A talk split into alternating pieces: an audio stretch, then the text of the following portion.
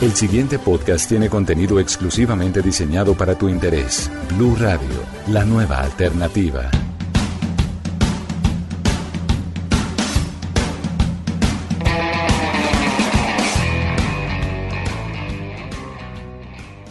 Es un placer estar con ustedes aquí, acompañándolos aquí a través de la internet, en, este espacio, Pregúntele a Arkham, donde vamos a estar respondiendo sus preguntas sobre diversos temas. La idea es que ustedes me hagan sus preguntas a través de las redes sociales y pues aquí vamos a empezar. La idea de hoy es que hablemos un poquito sobre videojuegos.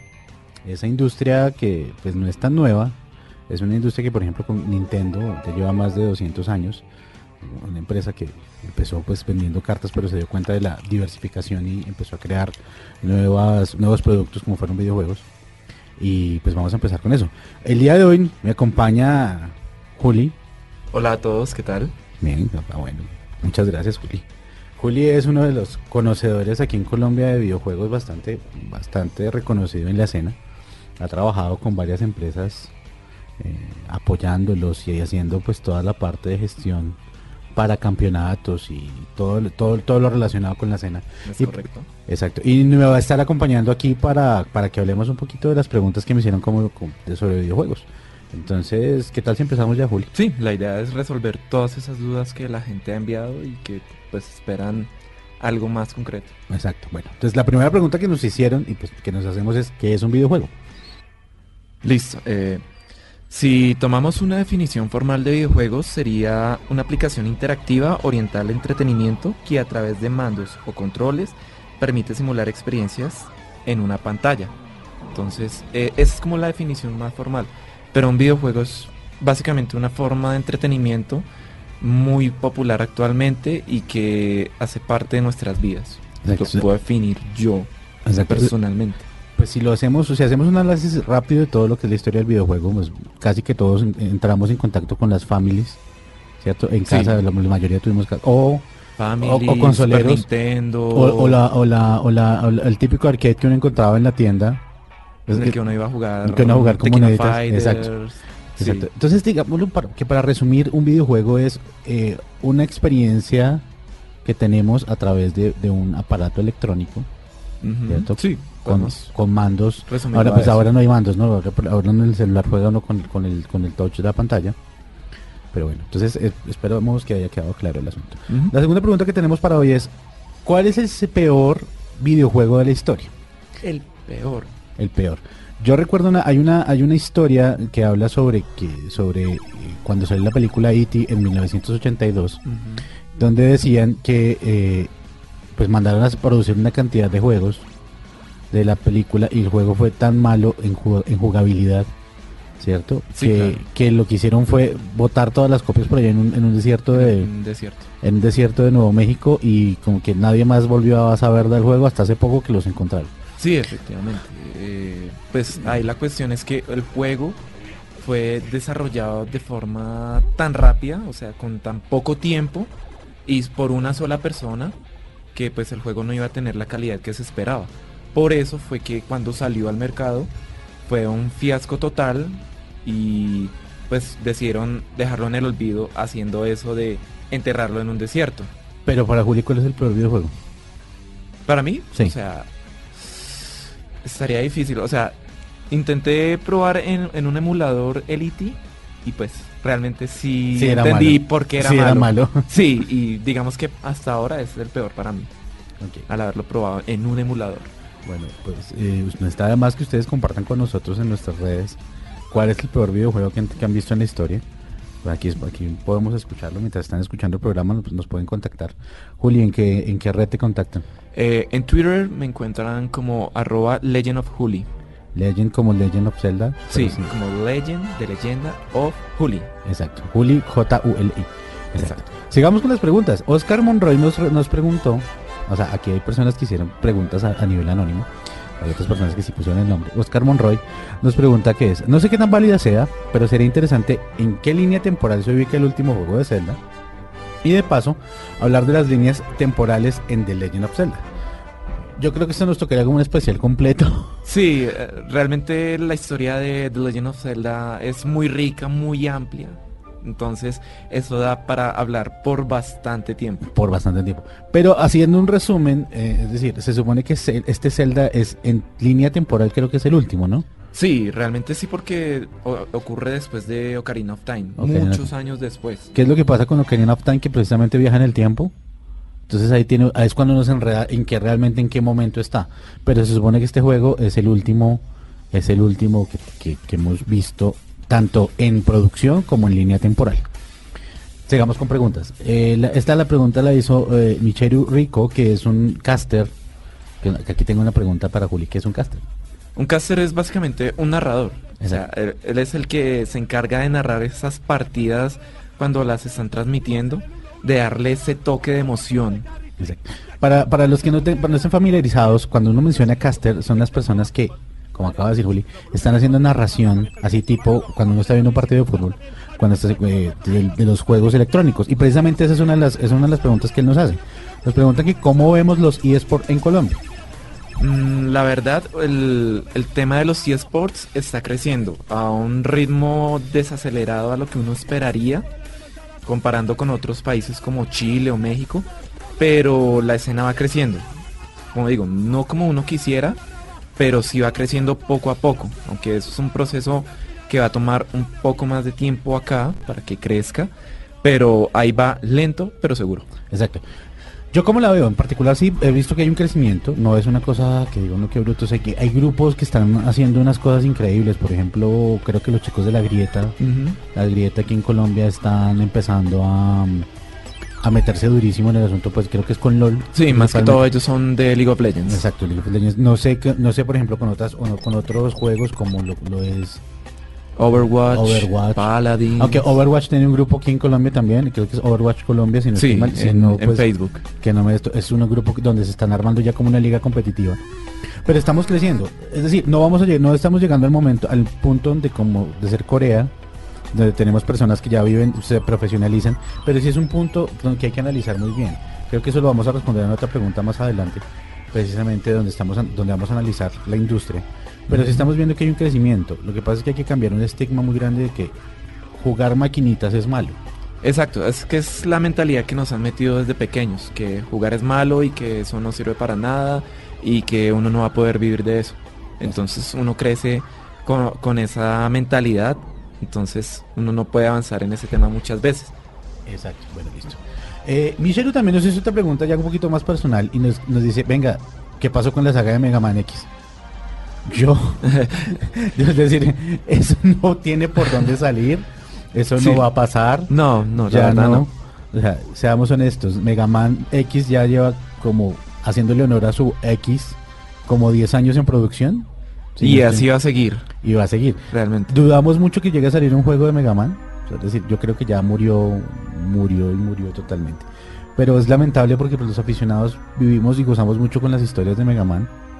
Y todos los personajes. Además que me Sí, encantaba. o sea, a mí me encantaba de Mega Man era su capacidad de absorber a su enemigo y, y- y usar los poderes del otro. Eso me parece una cosa bastante entretenida. sí es cierto. Y aparte, o sea, yo creo que es más probable ver el remake de E.T. que ver a, a Mega Man X nuevamente. O ver a E.T. otra vez en, en Star Wars. Sí. Bueno, continuamos con una pregunta de John Salguero, que nos pregunta que cómo vemos el futuro de las nuevas consolas, como es la Nintendo Switch y la Xbox One X. sí, Xbox One X. Primero, lo primero es, ¿para qué ponerle una X a algo? Si hay, un- si hay alguna experiencia colombiana muy grande, es que recuerden que todo evento o toda cosa que se ponga X al final va a ser un fracaso. Ok. Exacto. ¿Cómo veo el, el futuro? O sea, aquí, hay, aquí es una cosa que hay que analizar muy claro y muy fuerte y es, Nintendo es una, consola enfocada en juegos familiares, Muy familiares. muy familiares, unas cosas muy de eh, cooperativas, es decir, eh, cuando tuvimos la oportunidad, creo que estábamos ese mismo Sí, día, ¿cierto? en- De, de- de hacer, de conocer la Switch y, y probarla. Cuando tenían esos juegos, por ejemplo, miren, no mentir, un juego donde la idea era afeitarse, coger el control de la, de la Switch y afeitarse. Yo me divertí como un enano, o sea, no les miento, o sea, fue divertidísimo. Fue Eh, cómico. Fue cómico. Eh, el que jugamos de ping pong. El de Ah. ping pong también, porque eso genera como una cierta interactividad entre la entre los dos jugadores. Exacto. Entonces, ese tipo de cosas, ese tipo de cosas, ese tipo de juegos es- va a hacer que la Switch Obviamente sea una consola, además que tiene la, la- la característica, es la primer portola, po- eh, Consola perdón, portátil. La primer consola portable. ¿Portable o portátil? Portable, Sí. dejémoslo en portable. En portable, sí, porque, toda- porque po- portátiles ya, te- ya hemos tenido el, el Nintendo 3DS, el... ¿Cómo se llama la Play? Eh, la PS Vita, La PS Vita. la PSP. Exacto, o sea, ya son, por- esas- son portátiles, pero portables como tal, que uno agarre toda la consola y se la lleve. Y Sí. digamos, estoy jugando y se la, esa, esa es la, esa, es la, esa es la Switch. Entonces, ese, es la- esa consola se va a asegurar un lugar muy importante para las familias y para los niños, para, para las personas pequeñas, porque es, primero que es muy fácil de usar, Sí, o sea, no, no tiene mucha ciencia jugar en ella. no tiene mucha ciencia. De hecho, te le puede quitar uno los controles y se convierte en unos... En unos Sí, en, en dos controles totalmente aparte para que jueguen dos para- personas. Exacto. Entonces, en cambio la Xbox One, a mí, la- a mí el único lío que tengo con la Xbox One es primero que ah, en Colombia, soy honesto, no sé, no, no quiero herir susceptibilidades, pero me parece que han dejado de lado al jugador. Decir, Un poco, pero eso eso se ve más en el caso de PlayStation, que realmente sí ha dejado un poco más de lado a los videojuegos. Xbox sí ha estado más pendiente de, de todo este segmento, de todas estas personas, y realmente ha hecho muy buenas campañas, torneos, lanzamientos. O sea, ellos sí han estado pendientes del videojugador colombiano. Exacto, ah, bueno, pues, menos mal vi- vino el experto y me, me ayuda a, a aclarar ese tipo de cosas.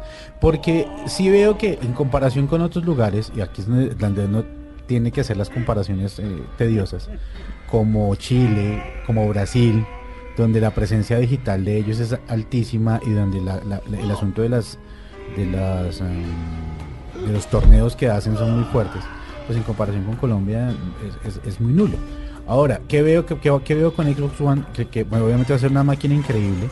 O sea, todo lo que nos están prometiendo es una cosa absurda. Sí, están prometiendo básicamente jugar en 4K, En 4K. 60 frames. Es decir, estamos diciendo que, o sea, animación, animación, o sea, quieren igualar lo que es la PC Exactamente. y pues eso, eso es ambicioso. Pero no me parece tan ambicioso teniendo en cuenta que Microsoft desde el inicio ha trabajado con componentes de computador. Es decir, ellos desarrollaron sus consolas con la idea que ev- eventualmente fuera un computador como, como los que usamos nosotros. Sí, exactamente. Y de hecho, pues hicieron la transición al cambiar el sistema operativo de Xbox a pasarlo a Windows 10 para Xbox One. Exactamente. Entonces, Entonces no, no es tan descabellado, lo que sí me preocuparía un poco es el- los costos con los que van a llegar a Colombia, pero eso lo vamos a analizar precisamente en la siguiente pregunta. Que eh, Vanessa, Vanessa, un saludo grande para Vanessa, Vanessa es la, yo no sé si es como decirle, como la líder del grupo de Overwatch aquí en Colombia, y nos hizo, pues uno de los líderes, ¿no? es decir, hay muchas personas involucradas. sí. Entonces nos hizo un par de preguntas que son bastante complicadas. Dice, uno, ¿cómo mejorar la industria en Colombia? Teniendo en cuenta todas las esferas que afectan el mercado, impuestos, importación, eventos competitivos, jugadores y patrocinios, mercado directo, y no solo mediante distribuidores que no dejan atrás la producción nacional de contenido y creación de videojuegos. Wow. Es compleja Eso es de responder. O sea, lo primero que hay que hacer es cambiar la mentalidad que tenemos nosotros de, en Colombia de que los videojuegos son malos.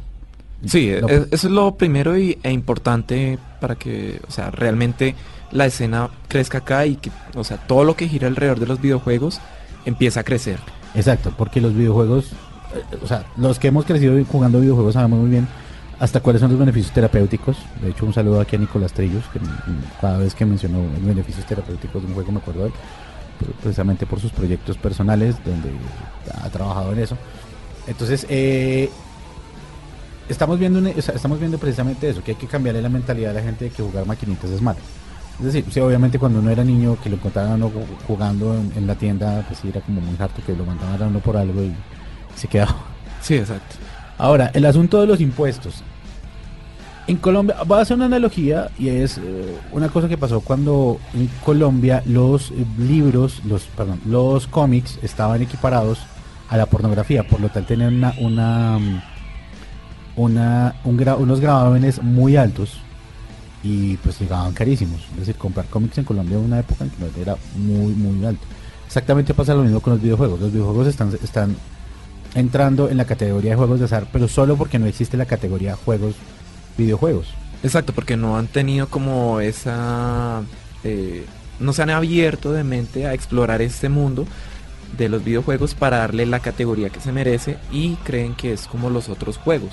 Exacto, o sea, es decir, primero pues sí hay que ser claro, los juegos de azar nacieron primero, los juegos de azar nacieron primero que, los videojuegos. pues entonces no, entran en la categoría. Aquí es un asunto ya de legislación. Aquí ya tocaría armar un equipo, es decir, como, no sé, aquí en Colombia no lo hacemos tanto como lo hacen en Estados Unidos, que es contactar a su, a su político local y decirle, venga, necesitamos hacer esto. Pero sí existen iniciativas personales donde un grupo de jugadores podrían hacerlo, pues decirle a, los, a las personas, precisamente, ir al, Congreso y solicitar, ir al Congreso, y solicitar precisamente que se cambien estas distribuciones. Eso pasó precisamente con los cómics y por eso hago una analogía. El esposo de Diana Uribe, que en este momento se me escapa el nombre, con ustedes, se me escapa el nombre, él eh, promovió una, precisamente un acto legislativo para que los cómics, eh, los cómics y otros libros, y otros libros cómics y novela gráfica, eh, dejaran de tener esos gravámenes tan altos y pues llegaran más económicos a Colombia. Es exactamente lo mismo que hay que hacer con esto. ¿Cuál es el problema? Es una de las, de las cosas que, empieza aquí. El eventos competitivos, jugadores y patrocinios. Sí, e, eso también es un tema complicado. Y digamos que, por ejemplo, para antes de pasar el tema, en el tema de impuestos, eh, pues como lo decía Arkham, pues aquí lo toman como un juego de azar. Entonces eso lo toman es para el tema de juegos físicos, los que se venden en tiendas. Para el tema digital es un poco diferente. ¿Por qué? Porque hay plataformas como Steam en las que tú puedes comprar un juego muy barato y pues al no estar acá en Colombia, en cierta forma pues no tienen que regirse con esos impuestos. Exacto, es decir, yo no, no, no le veo mal con que se paguen impuestos. El pues ya ando poniéndonos un poquito, bajándonos mundo, mucho al mundo real. Los impuestos son necesarios, es decir, con los impuestos se pagan una cantidad de cosas el Estado. O sea, no está mal pagar impuestos. Lo que pasa es que los gravámenes son demasiado altos para personas que no tienen el ingreso para pagar un impuesto tan alto. Es decir, somos los, la mayoría de consumidores de videojuegos. Un ejemplo, la mayoría de personas que juegan LOL están desde los 13 años, si no estoy mal. 13 años en adelante. 13 años en adelante, que, son las, la las comunidades más jóvenes. El otro lío está precisamente en que las comunidades, y aquí es un, esto es un tema complicado y álgido para tratar, es que las comunidades no ven que tienen un norte en común. Tienen una, tienen, o sea, no quiero herir susceptibilidades, pero casi todas las comunidades tienen el lío de que quieren ser el rey del gallinero y pues no se puede. La idea sería mucho mejor trabajar juntos en, pro de una, de, una afición. Pero no, aquí cada, aquí cada quien, eh, no, entonces por ejemplo, un, grupo está haciendo un evento, yo no lo apoyo, otro grupo está haciendo un evento, yo voy a hablar mal de él, una, una comunidad está hablando, está haciendo algo, yo no, yo no estoy de acuerdo, entonces voy a armar mi propio juego de azar. Sí, eh, se hieren en vez de hacer un proyecto mancomunado que beneficie a todos por igual. Exacto, es decir, entendemos y se entiende que muchas veces uno no puede, no está de acuerdo con, la filosofía de los otros grupos. Pero sí hay que ver cuando el asunto es un bien común. Exacto, cuando hay un norte en común para todos, ahí es cuando deben unirse, dejando atrás o de lado sus diferencias. Exacto. Una de las, una de las cosas más importantes en este punto es, por ejemplo, LOL. LOL eh, lamentablemente es una de las comunidades más tóxicas desde el jugador en sí hasta las comunidades en sí. Eh, como les decía, los chicos de la grieta han, han hecho un trabajo aquí en Colombia increíble como tratando de suavizar ese tipo de cosas. Pero pues hay personas con las que no estarán de acuerdo.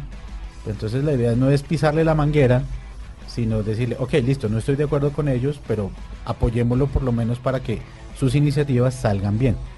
Entonces eso es una cosa importante para que funcione, para que realmente este tipo de cosas funcionen. Y sobre todo a nivel competitivo.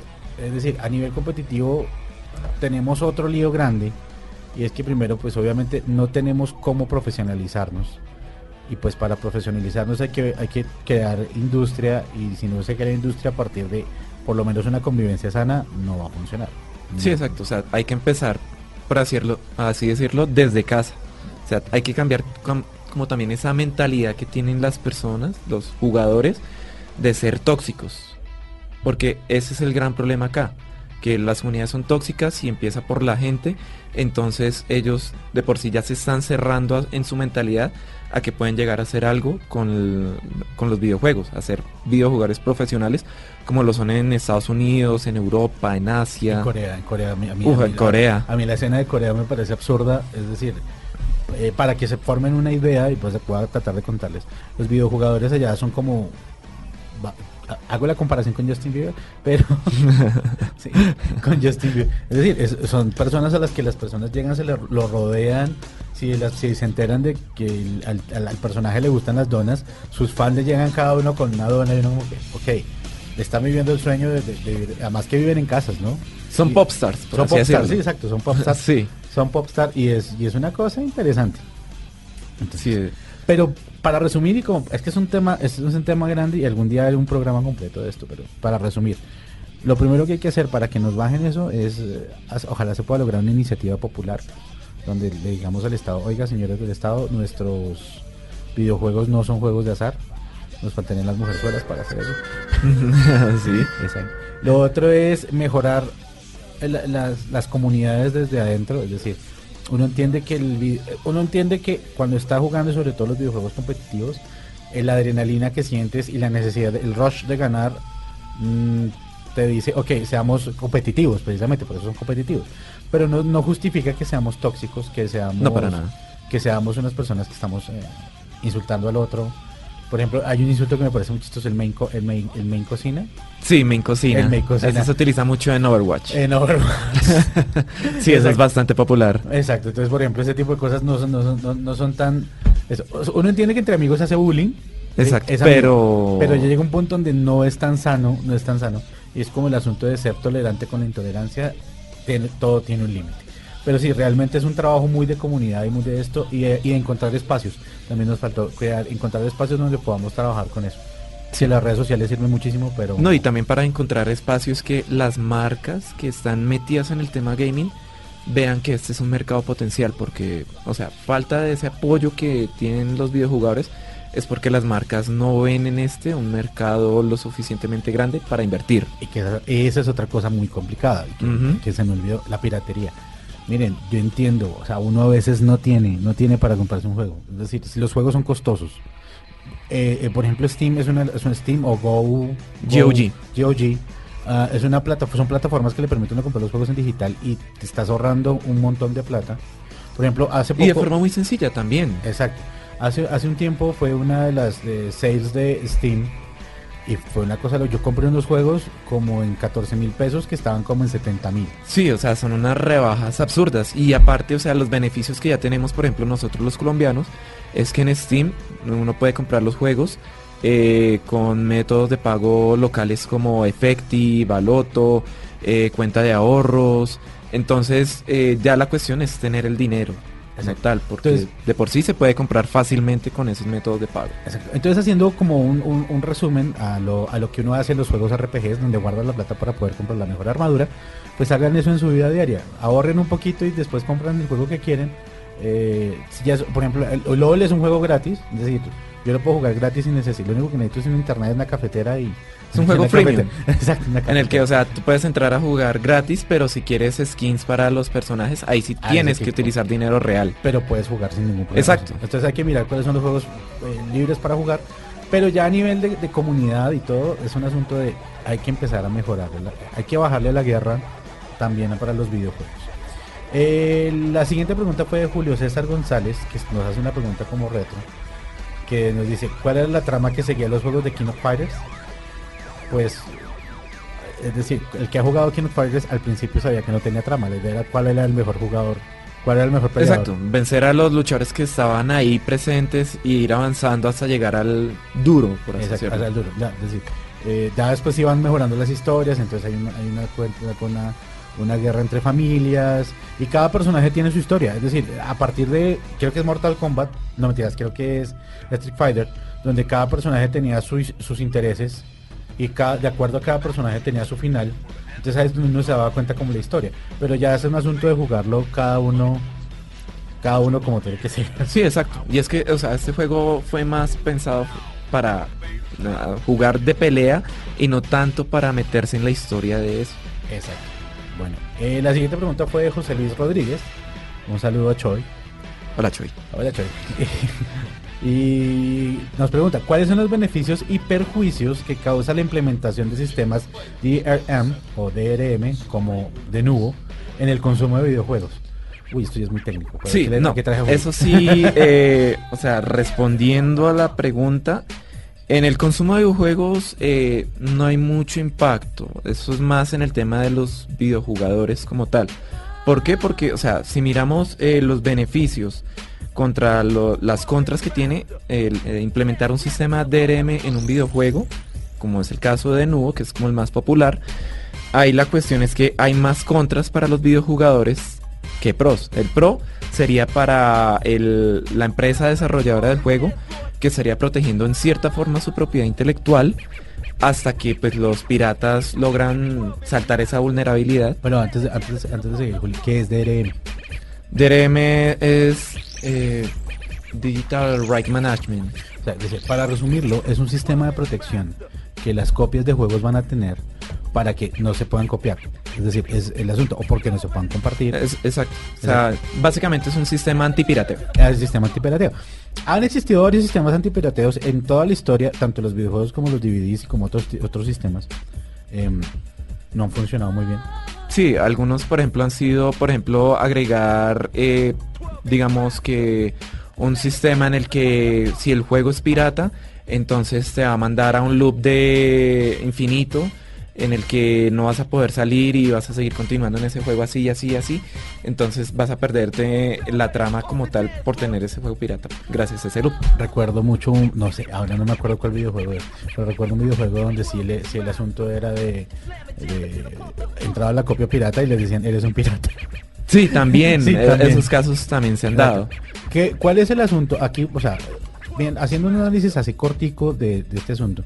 El beneficio para el jugador, para el, para, para el jugador es pues, primero que está comprando algo original. Otro para la empresa es que está vendiendo su producto original. Exacto. Pero ya en el asunto de consumo, no sé si, si exista realmente un problema. Es decir, el que compra el videojuego lo compra. O sea, ha, pasado. Lo que pasa es que aquí en nuestro país, seamos honestos, no tenemos tan abierto el asunto del consumo hasta ahora. Eh, decíamos, como hacemos un rato, plataformas como Steam o Go, Go GOG, eh, pues están empezando a meterse y la gente está empezando a creer. Que la, comúnmente la primer, el primer lío que tenía la gente le decía es que no tengo tarjeta de crédito, pero ahora se puede pagar hasta en balote. Exacto. Sí. Entonces el asunto está en eso. Ahora, ¿cuál es el chiste? El problema, el, el único lío que yo le vería con todo esto es que empiecen a subir los costos de los videojuegos para asegurar para asegurar su producción, pero hasta el momento no ha pasado. De hecho, eso podría pasar eh, porque precisamente, pues, de nuevo es un sistema que los desarrolladores tienen que pagar y pues tienen que justificar ese dinero de alguna forma. Esa forma es cobrándoselo a los consumidores. Es decir, como, como todos, siempre nos, siempre nos traducen a nosotros el, el- el costo. Exactamente, eso se lo traducen al costo final del usuario. Entonces, o sea, al implementar este sistema, este DRM, eh, pues hay unos contras que pues vale la pena decirlo rápidamente. Y es que, por ejemplo, cuando tú estás jugando eh, con un, eh, un juego que tenga sistema DRM, los frames per second se pueden bajar más o menos entre 10 y 15 frames per second por ese sistema. Lo otro es que pues eh, el sistema de DRM necesita un- comprobar la licencia para que pues eh, vea que sí es legal el juego. Entonces eh, necesita internet y por ejemplo si tú tienes una conexión a internet muy lenta, pues te vas a demorar resto esperando a que se compre el juego para poder entrar a disfrutarlo. Lo otro es que eh, en, el, en el caso específico de Denuvo no es compatible con otras plataformas que no sean Windows. Entonces si quieres un juego que, lo, que esté digamos en Linux y en Windows, cuando lo vayas a jugar en Linux eh, puede que te ponga problema. Ok, o sea, es decir, que tenía que comprar si siquiera... Su versión para Linux aparte, que, que venga sin DRM. Ok, eso ya es un poquito... Wow. O sea, es decir, es un asunto más de eh, poder económico que cualquier otra cosa. Sí, lo otro es que por ejemplo si eh, el juego puede quedar inútil si el desarrollador eh, quiebra, por así decirlo, si ya no tiene cómo mantenerlo. Ok, como... Porque, o sea, al cerrar los servidores del, del videojuego para hacer las comprobaciones, entonces eh, el DRM no va a tener como cómo comprobar que realmente ese juego es original y que puede jugarlo esa persona. Ok. Entonces, esa es otra limitación. Y pues ya la última, pues que cabe resaltar es que eh, si quieres jugar, por ejemplo, en dos ordenadores diferentes, va a ser un lío completo Porque tendría por que la verificación. copias, tendría que tener dos. Exactamente. Es decir, aquí, ahí O desactivar eh, la que tienes en un equipo para activarla en el otro. Entonces ahí vuelve y se complica el tema. Ok, pues un poquito complicado. Bueno, eh, Flaco Dani nos pregunta de Twitter, si no estoy mal, dice, ¿cómo motivar al sector privado a apoyar la creación, desarrollo, entrenamiento y presencia de jugadores equipos con el fin de volver a Colombia en pioneros o al menos sobresalir en competencias mundiales de videojuegos? Teniendo en cuenta que muchas empresas no ven este sector de una manera seria al, pues, al, no, al no recibir sus beneficios. Va- va- digamos que Bueno. re- lo, lo respondimos antes y lo vamos a Sí. decir ahora todo es un todo es un paso a paso es decir lo primero está en crear en, en crear unas ligas competitivas eh, que muestren su trabajo Culturizar a la gente también. el, el asunto de culturizar la gente que es un, es un, es un detalle muy grande que, que es un trabajo en conjunto tanto las personas que están metidas en la industria como las personas que hacen eventos como los eventos grandes tipo Sofa tipo Comic Con tipo se me escapa no Festigame Mm, Festigame, Festigame, pero ya pero, eso solo hubo una edición. Eso fue en Chile, eso es en Chile, por ejemplo. Pero la idea es que todos estos, todos esos actores que llamamos que están dentro de la escena tienen que empezar a culturizar a la gente y sobre todo lo más importante para va a sonar muy capitalista, me perdonarán ustedes, pero es que el asunto es ventas. Exacto. Para ellos lo que representa es tanto la gente que está jugando en línea, lo que están comprando, ellos lo ven. Es cuando empiezan a ver, venga, realmente existe un equipo competitivo para Colombia. Pero es un asunto ya de, de-. El Mintic, por ejemplo, sé que está metiéndole un poquito de emoción al asunto de los videojuegos. Hace poco vi algo, no, no, no lo tengo presente, pero sí se vi que, está- que han estado trabajando en eso. Que también es otra parte de la industria en la que podemos ver. Es decir, el desarrollo de los videojuegos no solamente, no necesariamente tiene que ser solo para jugar a nivel recreativo. Es decir, hay una industria de gamificación que es absurdamente grande y que podría estar aprovechada y la gente no lo aprovecha. Sí, la parte también lúdico-pedagógica es un, un buen sector al que también se le puede apuntar y no necesariamente tiene que ser el orientado como siempre al entretenimiento. Es Exacto. como el que más mueve. Pero- también está estas otras industrias. Pero para que funcione, el asunto está en que hay que primero trabajar en el asunto de cultura, que así nos falta un montón. Y pues ya para terminar este bloque, es decir, esta, esta, esta, esta emisión, tenemos la última pregunta que es, ¿cuál, de, ¿cuál es el juego que en este momento que más están anhelando la comunidad game? Anhelando, digamos Es- que, o sea, como Mega Man 10. X, Obvio. Por ejemplo. Es, eh, por ejemplo, sé que Half-Life Half-Life 3, 3 todo el mundo lo está esperando. Mundo es está como un hype de que quiero ya Half-Life 3, Half-Life 3, pero Valve no lo va a hacer. No, Es no como Portal 3. También yo estoy esperando Portal 3 y ahí creo que voy a seguir esperando. Me va a tocar hacer lo de la película Interestelar, irme a un planeta donde pase el tiempo. y por- regresar cuando yo tenga Sí. la- cuando esté Portal 20. Exacto. Sí, porque de aquí a que realmente haya algo concreto sobre esos dos juegos, no lo vamos a saber. Exacto. En, en, en mi opinión personal, el juego que más estoy esperando es la continuación de Batman, Arkham algo. Vale, al canal. sí. Arkham, sí, Arkham algo. Es decir, primero fue Ba- Batman, Arkham, Arkham. Primero fue cuál? Batman, Arkham. Batman Arkham City. Arkham Asylum, no, Arkham Asylum, No. después Ah, fue Arkham Asylum, City, sí. después Arkham, Arkham Knight. Knight. ¿Y ahí quedó. Ahí quedó, ya ahorita están es los de Telltale Games, que son eh, tomas de decisiones más que todo. Exacto, entonces pues, pues ahí vamos a ver. Pero ese juego que más estaba esperando, juegos que no estaba esperando. Ah, no mentira, yo sí tengo otro juego que estoy esperando, Kingdom Hearts. Bueno, el Kingdom Hearts Pero 3. ya, al parecer en 20 años va a estar listo, entonces tengo esperanza todavía de verlo. Yo estoy esperando personalmente Assassin's Creed Origins por el tema de que quiero saber cómo fue que empezó toda la, la hermandad de asesinos. Yo le tengo miedo a ese juego. Yo le tengo un poquito de miedo a ese juego porque precisamente explica el origen y si no es una cosa satisfactoria, mm, más de uno se va a enojar. Sí, no, además de que yo espero también que continúe esa historia en el presente actual después de Desmond. Sí. con la diosa Minerva. Entonces eh, es interesante ese juego y espero que metan como esa trama. Todavía no se ha revelado eso. Entonces digamos que por eso yo en lo, en lo personal considero que es como uno de los juegos que más estoy esperando. Aparte Destiny 2 Destiny 2 va a salir ahorita en septiembre. Ese también es otro juegazo. O sea, los que jugaron Destiny la primera, parte, sabrán que es un juego que vale totalmente la pena. Y ahora en esta segunda versión ya va a salir para PC. Entonces los que tengan su PC de, mejor dicho, tarjeta gráfica GTX 1080, de ahí para arriba, todo eso van a poder disfrutar del juego en 4K y a más de 60 frames. O sea, no va a tener límite. Bueno, Juli, eh, ya, pues aunque nos queda tema todavía, pero ya. Sí, ya, tema es lo que hay para hablar sobre videojuegos, pero ya. Ya, ya, ya, podemos terminar acá. Entonces, recuérdanos tus redes. Eh, en Twitter y en Twitch me encuentran como Legend of Juli. Bueno, a mí me encuentran en eh, todas las redes como arroba ArkhamKOU. Recuerdan que nos estamos escuchando por Blue Radio, arroba blueradio.co o en Facebook Blue Radio Colombia y nos escuchamos en una próxima emisión. Para más contenido sobre este tema y otros de tu interés, visítanos en www.bluradio.com. Blue Radio, la nueva alternativa.